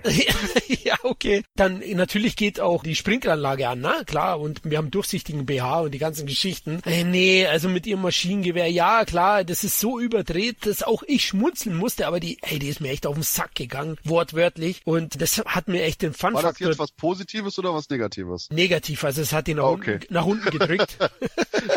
ähm, war, das jetzt was Positives oder was Negatives? Negativ, ich habe einen in den Sack bekommen. also echt, die hat mich genervt. Einfach unsympathisch. Dann auch die Geschichte. Der Film will inhaltlich zu viel. Ne? Kevin hat's gesagt. Also inhaltlich, ja, das mit Untervögeln möchte ich jetzt nicht wiederholen.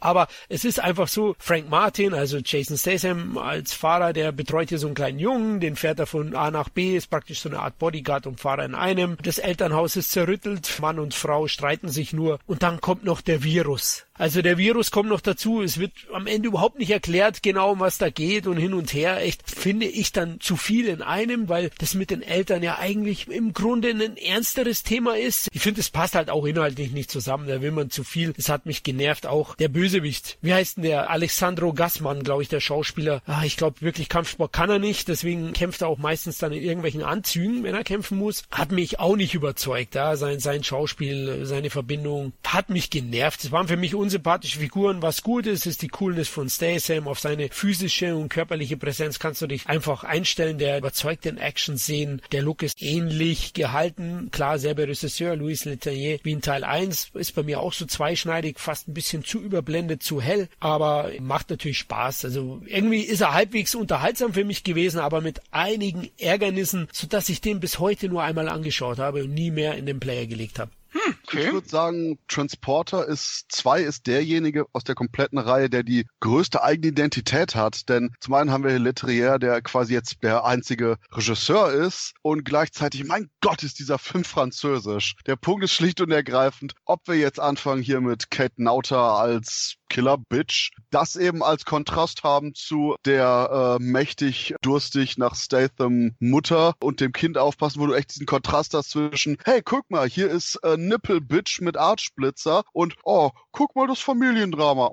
Und quasi genau das komplett quasi Szene an Szene. Gleichzeitig hier, ich habe gerade nachgeschaut, François Bellot als Inspektor Tarconi, der wiederkommt aus Teil 1, quasi hier riesiges Subplot hat als komplette Gastauftritt. Du könntest ihn so rausnehmen rausnehmen, weil er kommt eben an, um Statham zu besuchen, wird sofort von der Polizei irgendwie festgesetzt, macht zwischendurch irgendwie so eine Sache, die Statham hilft, meine ich, und das war's und im Endeffekt quasi nur dafür da ist, Franzosenwitze zu machen von, hey, Franzosen kochen so geil. Ja, das fand ich und, geil. Und, und, und ja, aber genau das ist der Punkt. Der Film ist so extrem französisch in seiner Attitüde, in seiner Inszenierung, gerade auch aus der Zeit, wo er stammt, aus dem französischen Kino, dass ich das dahingehend durch den, ich will jetzt nicht sagen filmgeschichtlichen Kontext bei Transporter 2, aber ich fand es durch den filmgeschichtlichen doch, Kontext doch. Transporter 2 oh sehr Gott. unterhaltsam und zusätzlich müssen wir unbedingt erwähnen Jason Fleming. Jason Fleming als Dimitri ist so ein geiler Henchman, so ein geiler rechter Hand Bad Guy von eben hier dem, wie gesagt, echt blassen Kerl. Wie ist er? Alessandro Gassman. Plasman. Scheiß auf den Kerl. Jason Fleming ist Gold wert. Entweder wo er quasi irgendwie seinen Chef beim Rummachen stört, einfach nicht aus dem Zimmer geht, nachher die komplette Paranoia hat, weil er dieses Oder wo er den Arzt spielt. ja, genau. Also da wäre ich schon gleich rausgegangen aus der Praxis. Und, und, und wo der Jason Fleming dann irgendwie Angst hat, dass er anscheinend jetzt das Rage-Virus aus 28 Days Later hat. Oder was auch immer das für ein komisches Virus ist. Deswegen, das hat mir alles so viel Spaß gemacht, dass ich da auch deswegen den Gusman, ja, scheiß drauf. Du wirst eh von Statham platt gemacht, Boy. Also da kannst du vorher auch zeigen, wie viel du irgendwelche Leute mit deinem Shinai wegklatscht. Scheißegal. Und quasi die ganze Attitüde von dem Film ist cool. Das Problem ist, dass quasi auf Blu-ray, meine ich jetzt, nur der Extended Cut raus ist, wo man nämlich bessere CGI-Effekte hat, die immer noch furchtbar aussehen in den Ja. Action-Szenen. Aber es ist eine bessere Art von furchtbar. Quasi furchtbar mit so einer leichten Zuckergussglasur. Aber das Problem ist auch, dass da der Film gut ein paar lustige Szenen mit Jason Fleming wer reinpackt, aber auch mehr von dem Familiengedöns, wo ich ernsthaft sagen muss, äh, nee, nee, interessiert mich einfach nicht. Genauso Genau. wie Jason Statham ständig irgendwie den Jungen anguckt mit, hey, hey, weißt du was? Deine Mutter will quasi komplett auf mich draufspringen, aber ich bin dein Chauffeur und ich will definitiv nicht dein Daddy sein. Und deswegen hätte man quasi nur die Hälfte von den Extended-Szenen quasi alles mit Fleming einfach reingepackt und den Rest gelassen. Wäre das auch besser, weil bin mir gar nicht mehr sicher, aber die Extended-Fassung dauert jetzt auch schon fast zwei Stunden oder so. Und das ist definitiv für die Art von Film viel zu lang, weswegen da leider hier und da sich das Ganze ein bisschen zieht. Aber ansonsten, ja, Transporter 2 ist total over the top, aber weiß das und hat eben meiner Meinung nach seine beste eigene Identität aus der Reihe. Also der Director's Cut, ich habe die Blu-ray geht 93 Minuten, ne? Okay, dann fühlte sich das nur durch die äh, Familienszenen so scheiße ewig an. Okay, ja, also ich wollte auch noch mal ganz kurz, over the top ist er definitiv und hat mich auch genervt, genau die Szene, die Kevin erwähnt hat, da habe ich fast in meinen Glastisch gebissen, wo er da diesen Salto macht, dass er die Bombe vom Auto unten wegbekommt. Ach, Katastrophe. Es sieht ja dann auch nicht gut aus von der CGI. Das macht den Film ja nur älter. Richtig. Würd- Würdest du auf der klassischen Action-Schiene bleiben, wie es der erste, sage ich jetzt mal, zu größten Teil war, dann wäre ja alles gut. Genau, das ist, das finde ich auch das Problem, dass sie diese unmöglichen Stunts dann mit Ja. CGI anreichern Genau. und das den Film halt einfach schlechter macht und schlechter altern lässt. Das in der Praxis fand ich auch noch unterhaltsam, bis auf die Bitch, äh, die, die Killerin in, in Strapsen. Aber den Arzt gebe ich euch recht, Jason Fleming, da musste ich auch schmulzen, na, wo Jason Statham ihn schon zweifelhaft anschaut, da wo, du- wo es dir ins Gesicht springt, dass das ein irgendein Vollhonk ist, der keine Ahnung hat, ne? Also das war schon amüsant, aber trotzdem auch das mit dem Virus. Für was brauche ich das? Genau wie die Eheprobleme. Lass den Jungen entführen und fertig. Das reicht auch für einen 85, 90 Minuten Streifen. Und das ist auch der Punkt, wo ich bei Transporter immer das Gefühl habe, dass die generelle Serie keine Ahnung hat, was die will. Du könntest genauso sehr den Film machen, ohne jetzt den Transporter-Charakter, weil das ist immer nur Action Guy. Das ist Action Guy, der Sache überbringen soll in Teil 1, aber dann rausfindet, dass Sache heiße Asiatin ist und dann für heiße Asiatin ist. Hier ist es Action Guy, der Kind beschützt und Teil, ja, fuck Teil 3. Aber wie gesagt, der Punkt ist einfach nur, dass eben Transporter ist einfach nur Jason Statham, der Leute schlägt. Ja, Boah. da hast du recht, der hat so keinen roten Faden wie bei Taken. Da hast du ja immer Liam Neeson, die Geschichte, die Privatgeschichte wird ja auch so ein bisschen weitererzählt, was du bei Transporter letzten Endes nicht hast. Der hat immer wieder einen neuen Auftrag. Ist wie so eine Serie, wie die Serie in den 80er Jahren. Und über den Charakter selber erfährst du eigentlich gar nicht so viel. Aber ich finde es jetzt nicht schlimm, also macht trotzdem Spaß irgendwie, ne? Also das Einzige, was als roter Faden bleibt, ist der Inspektor. Aber wie gesagt, das ist eben diese, diese ganze DTV-Haftigkeit des Ganzen. Und wenn mir jetzt so Sachen wie Bloodfist Fight oder wie das heißt mit äh, Don the Dragon Wilson einfallen, die quasi mehr innerliche Continuity haben für ihre Reihe. Und ich sag so, ah, ganz im Ernst, wenn ihr nicht das hinkriegt bei einem Big-Budget-Actionfilm im Kino, was Roger Corman in den 90ern bei DTV-Actionfilmen geschaffen hat, die wahrscheinlich halb so teuer waren wie die Gage von Jason Stathams Friseur, dann haben wir ein Problem, Leute. Aber genau das ist wieder der Punkt, wo eben die Transporter-Sachen im Kino liefen, aber quasi die High-End-Wassermarke für DTV-Action sind. Genau, und Kevin, wie erfolgreich waren die Fortsetzungen der Mission? Also äh, Transporter 2 war die erfolgreichste Fortsetzung, beziehungsweise die erfolgreichste in Amerika. Ne? Hat in Amerika 43 Millionen Dollar eingespielt. Ja, ich sag mal nicht doppelt so viel, aber 20 Millionen mehr als der Erstling. Und äh, weltweit hat der Film 85 Millionen eingespielt und in Deutschland hat er 745.000 Zuschauer, was ja schon über 600.000 Zuschauer mehr war als der erste Teil. Also da kann man sehen, was eben halt die DVD äh, ausgemacht hat letzten Endes, ne? auch für den ersten Teil. Ja, die Verkäufe, Budget war ja, ja, zwar auch wieder über 30 Millionen, aber insgesamt hat sich da natürlich auch absolut gerechnet, vor allem auch durch den Videomarkt. Gut, dann lasst uns wechseln. Wir haben schon lange nicht mehr über Olivier Megaton gesprochen und jetzt, ja. oh, das tut richtig gut. Ich drehe das Messer gerade um da im Bauch vom Christoph. Nee, nee, nee, du wühlst gerade in den Eingeweiden.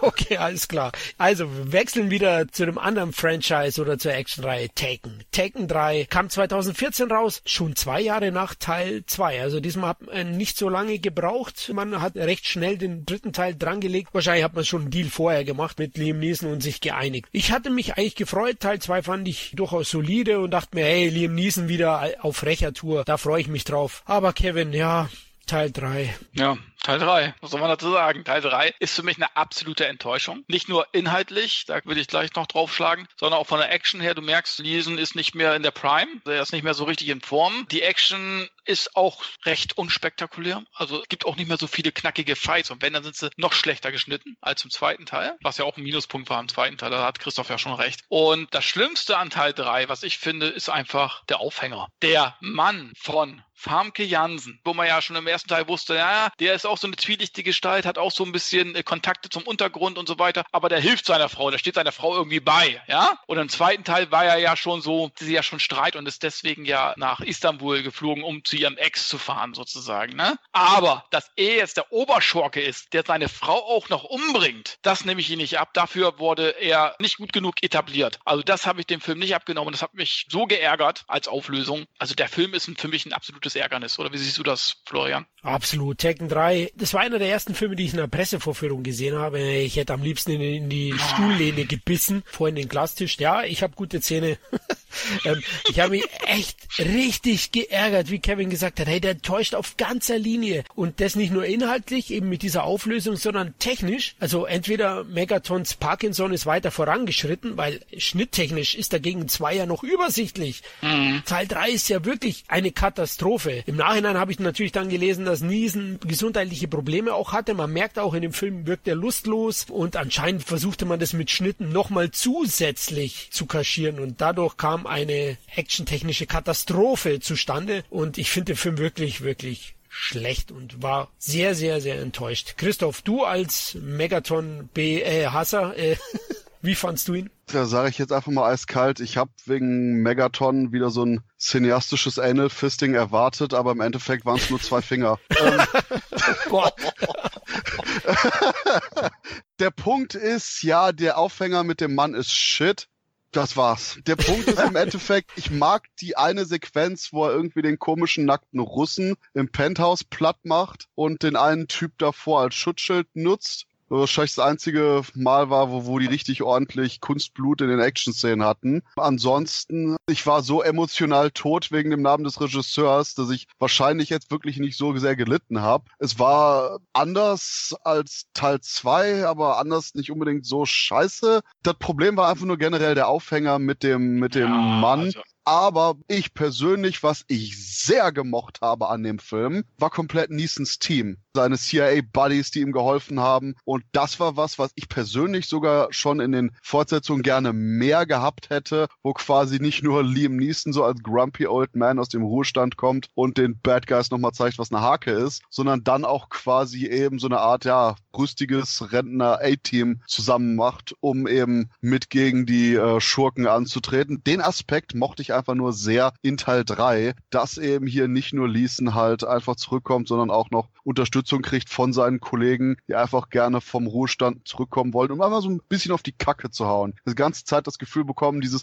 zum einen haben sie eben dieses Ehrgefühl, Neeson verpflichtet, ihm zu helfen und seine Rache zu nehmen und auf der anderen Seite aber auch eben selber geil drauf sind von irgendwie Kinder aufpassen, Wäsche waschen und im Garten grillen, endlich mal wieder so ein bisschen handgreiflich zu werden. Und wie gesagt, das war einfach nur ein Aspekt, der für mich Teil 3 durchaus noch vor dem kompletten Fiasko gerettet hat. Eben halt der Aspekt mit den Kumpels von Niesen und die durchaus eigentlich ganz coole Russe im äh, Unterwäsche-Action-Szene. Und von daher bin ich nicht dabei, den Film so komplett zu verteufeln. Es ist immer noch Olivier Megaton, es ist immer noch Shit, es ist immer noch schlimmer als Cthulhu, aber im Endeffekt ist es hier der Punkt, was haben wir erwartet und es gibt eben zwei, drei Aspekte, die ich mochte. Ja, da ist der Unterschied, wie Kevin und ich halt Teil 2 fanden und du, da ist dann das Gefälle anscheinend höher. Ja, grundsätzlich ist es eine nette Idee gewesen mit, mit seinem Team, dass die da mit eingreifen. Es ergibt sich ja so storytechnisch, na, ähm, seine Frau wird umgebracht von ihrem Ex-Mann, so wird's am Ende aufgelöst, Spoiler. Und Liam Neeson wird natürlich zu Beginn erstmal verdächtigt als Ex-Mann, ja, und dadurch wird er auch gejagt von dem Polizeiinspektor Frank Dotzler, gespielt von Forrest Whitaker, den ich auch noch ganz ordentlich finde. Das ist ja so eine Standardrolle von ihm, dieser akribische Ermittler und der jagt dann Mills und dadurch braucht er auch sein Team. So leitet sich das am Ende her. Aber wie gesagt, technisch und auch von der Logik her, da waren die, die Fortsetzungen einfach besser. Es gibt dann auch Szenen, die richtig ärgerlich geschnitten sind, aber klar, Megaton. Wie alle Szenen? ja, ja, die mit dem Aufzug meine ich zum Beispiel mit dem Auto, auch mit den Explosionen. Na, Wagen geht in die Luft, die Killer schauen nicht nach, Liam Niesen steht hinterm Stein neben dem Auto. Äh, ah, Mann, hey, das haben sie einfach in den ersten beiden Teilen einfach intelligent intelligenter, smarter gelöst. Das kam noch dazu, aber einfach nur ein Ärgernis, hat mir auch nicht gefallen. Furchtbares Schnittgewitter. Also den habe ich auch nicht aufgefrischt für den heutigen Podcast. Den will ich auch nur einmal in meinem Leben gesehen haben. Aber trotzdem war er recht erfolgreich. Ja, er hat in den USA natürlich vom Einspiel am wenigsten eingespielt von allen Teilen, aber immerhin noch 89 Millionen Dollar bei 48 Millionen Dollar Produktionskosten. Weltweit 326 Millionen und in Deutschland hatte er 1,12 Millionen Zuschauer das ist auch der Punkt, wo ich mich frage, warum gibt es keinen vierten Teil? Ist Niesen so gebrechlich, dass man den jetzt noch nicht, ganz im Ernst, CGI animiert den Menschen einfach, ist mir scheißegal. Hauptsache in dem anderen Regisseur, da können wir sonst was mit dem machen. Und gerade weil Niesen ja auch in den Jahren danach immer wieder noch ähnliche Rollen gespielt hat, gut, sowas wie Hard Powder, Remake von dem einen coolen schwedischen, dänischen irgendwie Film, bla, was auch ganz cool war, war jetzt nicht so actionreich, aber hat eben auch noch gezeigt, dass Neeson durchaus immer noch sehr gut diese Badass-Charaktere darstellen kann. Ich denke, man kann auch mit Dubeln und Schnitten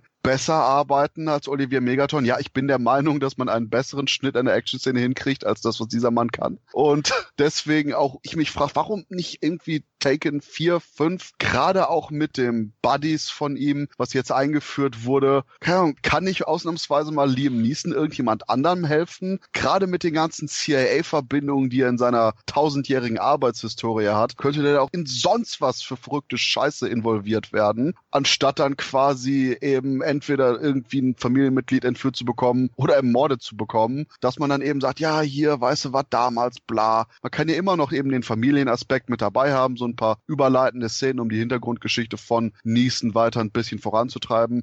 Aber eben, das ist das, wo ich mich frage, so, warum, warum nicht? Ja. Wundert mich auch, weil dafür hat er einfach noch zu viel eingespielt, dass man das jetzt einfach ruhen lassen hat. Gut, man hat jetzt eine Serie noch hinterhergeschoben, da kann uns Florian vielleicht noch ein bisschen mehr zu sagen. Aber äh, eigentlich hast du recht, man hätte jetzt sagen können, jetzt macht er mit dem Team, wie das A-Team, sage ich jetzt mal, ja, hilft irgendwelchen anderen Leuten oder wie der Equalizer meinetwegen, ja, so, weil dafür haben die einfach noch zu viel eingespielt. Oder hat einfach vertraglich wirklich, da gesagt hat, nein, nur noch den dritten Teil und dann ist für mich Schluss. Und die wollten dann einfach keinen neuen Charakter mehr in dieses Franchise integrieren. Ich denke, genau das war's. Deswegen kann ich ja kurz zwei Sätze zur Serie sagen. Äh, Taken. Die Zeit ist dein Freund heißt in Deutschland 2017, 2018 produziert, hat zwei Staffeln bekommen mit insgesamt 26 Folgen. Ja, Liam Neeson, glaube ich, wollte nicht mehr wirklich und da hat man sich gedacht, man macht es als TV-Serie, eben wie Christoph gesagt hat. Na, ist ja ein CIA-Mann, da kann man ihn immer wieder in, in gewisse Abenteuer hineinwerfen, hat praktisch dann das jüngere Ich vom Brian Mills genommen und den hat Clive Stanton gespielt Der ist ziemlich bekannt als Rollo in der Vikings-Serie gewesen, also ein riesen, riesen Bär, also der ist 1,96 und die Serie ist, sage ich mal, solide und weitestgehend kurzweilig. Also ich fand's okay, ich habe ein paar Folgen angeschaut, die bauen nicht aufeinander so groß auf. Das große Problem ist am Ende halt auch, es gibt wenig Überraschungen und so, es gibt jetzt auch keine wirkliche Charakterzeichnung oder Entwicklung, was ich so mitbekommen habe in den Folgen. Deswegen, man kann es anschauen, aber das ist halt auch nur ein Durchschnitt. Ja, es ist schwächer als Taken 1 und 2 und besser als Taken 3. Ich denke, es gibt einfach zu viele gute Serien heutzutage und zu viel Angebot, dass man jetzt die unbedingt schauen müsste. Und damit wird man jetzt final auch die Taken-Reihe zu Grabe getragen haben, denke ich. Da wird man jetzt nicht nochmal irgendwie einen Kinofilm machen, außer Liam Neeson braucht Geld oder wieder ein bisschen Ruhm und muss zurückkehren.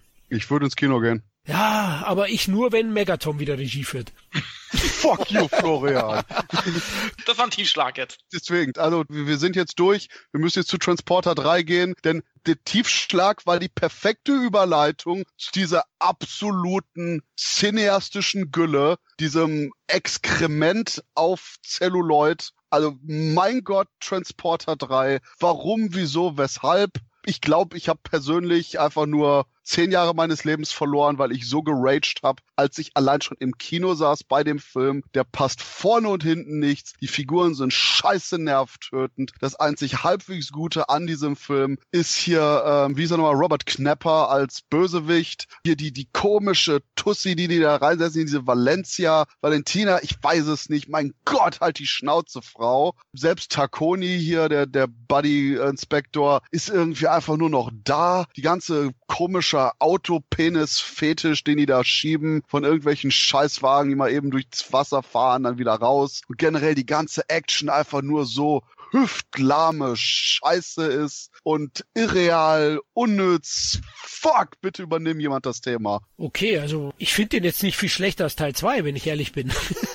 Jesus Christ. Ja, ähnlich wie du bei Taken, ne? Du sagst zu 2 und 3 auch keinen großen Unterschied. Ich muss ganz ehrlich sagen, der ist mir am Arsch vorbeigegangen. Ist okay, also ist eine nette DTV-Action. Hat wirklich einen, einen, geilen Schmierlappen mit Robert Knapper. Ich mag den ja sehr, sehr gerne, den Prison Break Schurken und äh, fand den zumindest besser als Gassmann von Teil 2. Die Action, vielleicht ist sie noch übertriebener, noch schlechter inszeniert, weiß ich nicht. Ich fand aber keinen großen Unterschied zu Teil 2 und finde den ähnlich belanglos, aber halbwegs unterhaltsam. Ich finde es einfach Statham zu sympathisch. Der Film mag schlechter sein als der erste, ja. Auch schlechter als der zweite von der Action her. Aber ich mag einfach Statham und ich mag einfach, äh, er kutschiert ja diese Russin sozusagen Richtung, ich weiß gar nicht, wo fahren sie hin? Durch Deutschland Richtung Hotel. Holland oder keine Ahnung. Und die Rothaarige mit Sommersprossen kann man hassen. Ich mag Rothaarige mit Sommersprossen, von daher, ich muss sie einfach lieben, einfach. Das Aber sie hat Maul aufgemacht. Das ist scheißegal. Das Problem bei dem Charakter.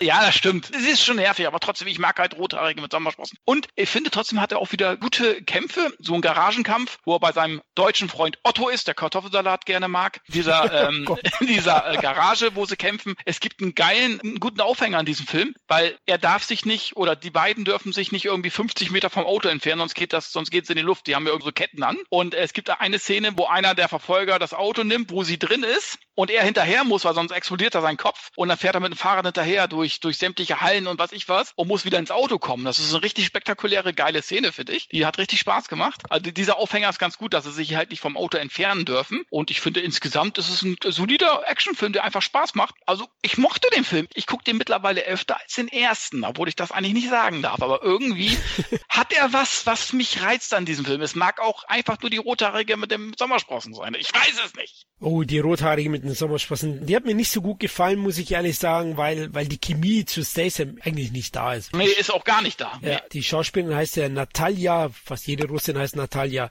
Rudakova. Das sind wir wieder bei Rade oder Radu. Auch der Nachname von jeder Russin.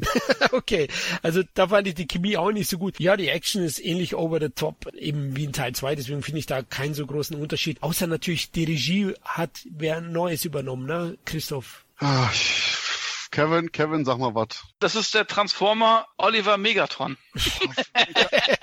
ganz im Ernst, Leute. Langsam ist es einfach nur noch gemein. Macht weiter. Ich, ich habe keinen Bock mehr über den zu erzählen. Der Punkt ist, ansonsten nach dem Fuck you Florian setze ich noch ein Fuck you Kevin hinterher, weil, weil der Punkt einfach nur ist, erstmal, damit die Antipathie komplett gerecht verteilt ist und zum anderen das Fuck you Kevin für ich habe Otto, der den Kartoffelsalat mag, ganz vergessen und jetzt spontan Lust, deswegen den Film vielleicht doch nochmal zu gucken, denn ich habe den jetzt für diese Retrospektive hier nicht nochmal aufgefrischt. Ich hatte den vorher im Kino und dann leider nochmal gesehen, äh, weil meine Mutter irgendwie sowohl die Taken-Reihe, also die Transporter-Reihe mag. Aber ja, du hast eine coole Mutter. Ehrlich. Also die mag Dolph Lundgren, die mag Transporterreihe und so. Also die ist mir echt sympathisch, muss ich sagen. Der Punkt ist einfach nur, dass ich zumindest mit ihr da nicht so heftig drüber diskutiert. So, Mutter, mocht zu Taken 2? Ja. Okay.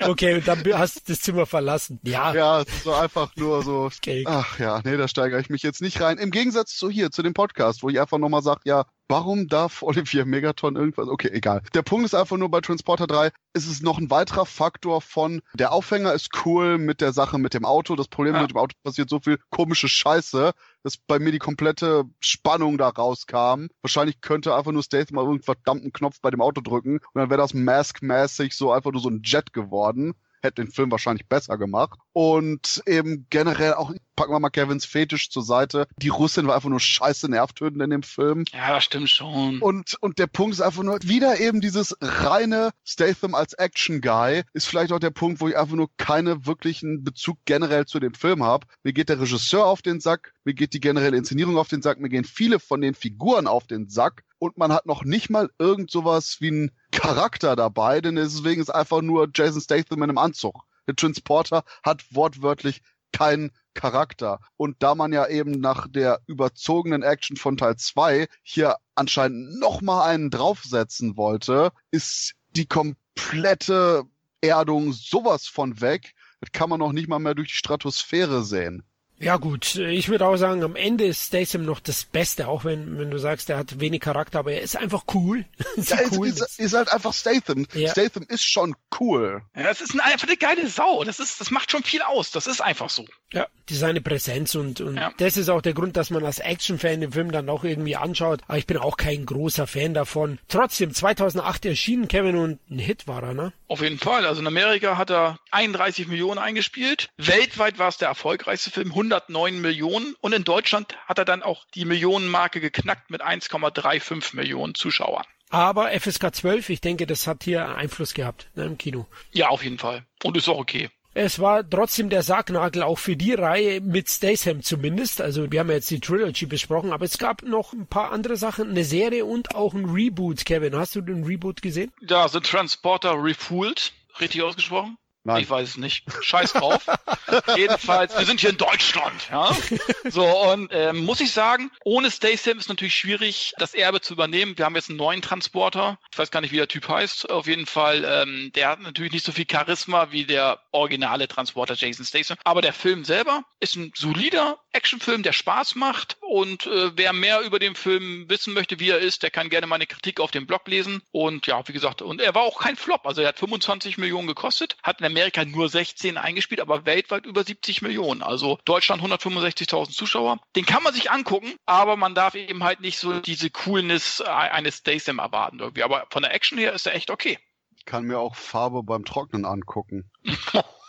Uiuiui. Nee, der, der ist okay, wirklich. Es ist auch ein anderer Regisseur, ne? Camille Delamare. Und ich finde den auch okay. Ja, also ich finde den jetzt nicht viel schlechter als Teil 3. Ja, außer das Statham. Oh! Ja? Was, was für ein Lob. ja, das hat einen Grund. Nicht den Hauptdarsteller, den neuen Ed Skrein oder wie der heißt, der ja bei Game of Thrones dann vorher eine Rolle hatte und Khaleesi's Gehilfe war, kurzzeitig, sondern es liegt an dem Papa, der da mitspielt von Frank Martin, gespielt von Ray Stevenson, den ich sehr, sehr gerne mag. Ray Stevenson ist in dem Film? Ja. Okay, dann muss ich den jetzt doch gucken. Shit.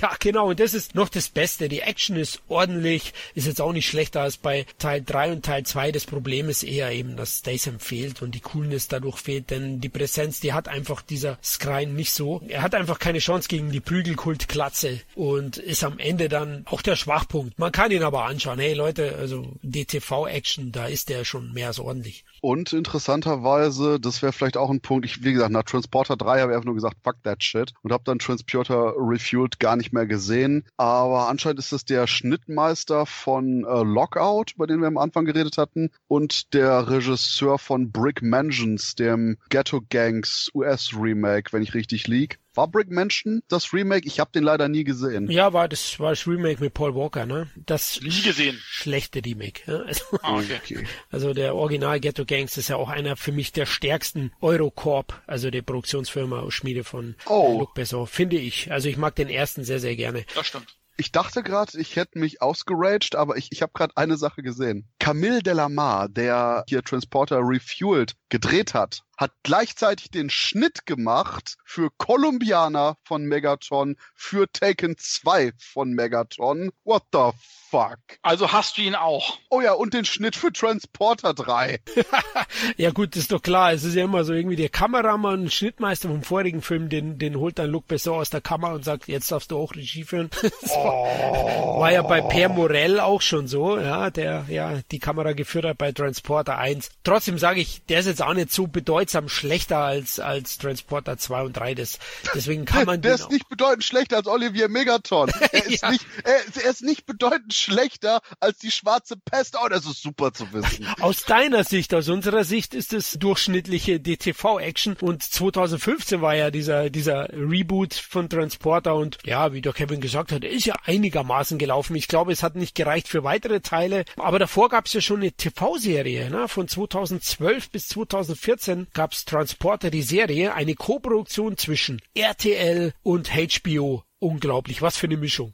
das ist Wahnsinn. Ich konnte es gar nicht glauben. Ach, stimmt. Und ein französischer Sender war auch noch dabei. M6 heißt dieser Sender. Und die gemeinsam haben eben die TV-Serie zur Filmreihe von Luc Besson gemacht. Äh, Serie, ich habe ein paar Einzelfolgen gesehen, ist eben auch so ein Producer, wie man das nennt. Pro Folgen gab es einzelne Aufträge, hat nicht jetzt zusammengehangen. Transport oder Frank Martin hat in dem Fall der Brite Chris Vance übernommen. Der hatte vorher bei Prison Break gespielt. Der ist okay. Ich sag mal, passt vielleicht sogar ein bisschen besser als Ed Skrein von dem Reboot in die Rolle, aber die Serie ist, ich würde mal sagen, von solide bis scheiße. Ich habe einzelne Folgen nur gesehen.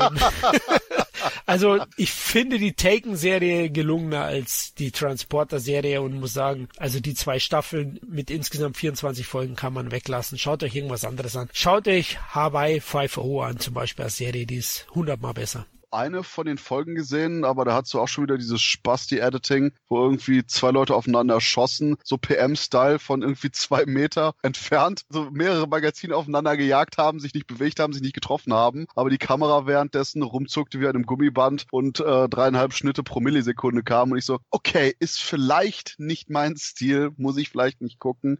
Ich bleib dann doch lieber bei Lasko, die Faust Gottes. Da kann ich zumindest sehen, wenn jemand in die Schnauze gehauen wird. Oh Gott, der RTL-Kampfmönch, ja. das ist auch wieder sowas, müsste ich mal wieder sehen. Aber der Hauptdarsteller von der Serie ist super charmant. Und der hat einen fetten, nerdigen Sidekick. Wann hat man das zuletzt gesehen? Ich mag's. Okay, alles klar. Müsste ich mal wieder schauen, aber ist mir nicht mehr unter die Augen gekommen. Jetzt sind wir durch mit beiden Reihen, mit beiden Franchise. Was würdet ihr sagen, welche hat mehr Gewicht im Action-Genre? Transporter oder Taken? Taken, ganz klar, allein wegen dem ersten Film. Ja, genauso einfach hätte ich es auch beantwortet. Kevin? Auch Taken, weil der erste einfach zu stark war und auch immer noch ist. Trotz allem äh, hat Transporter, glaube ich, auch einen großen Stellenwert, hat, glaube ich, auch viele Fans, darf man nicht unterschätzen, aber einfach der beste Film von allen Filmen jetzt, wenn wir jetzt alle zusammennehmen, ist einfach Taken. Okay, und ich wollte nur gerade sagen, dass das mit dem äh, fetten Sidekick, das war Ironie. Von wegen, wann hat man das zuletzt gesehen? Aber ich, ich mochte es trotzdem okay. bei Lasko. Ähm, aber genau das ist der Punkt. Wie gesagt, ich habe definitiv mehr Lust, jetzt über Lasko zu reden, als über Transporter.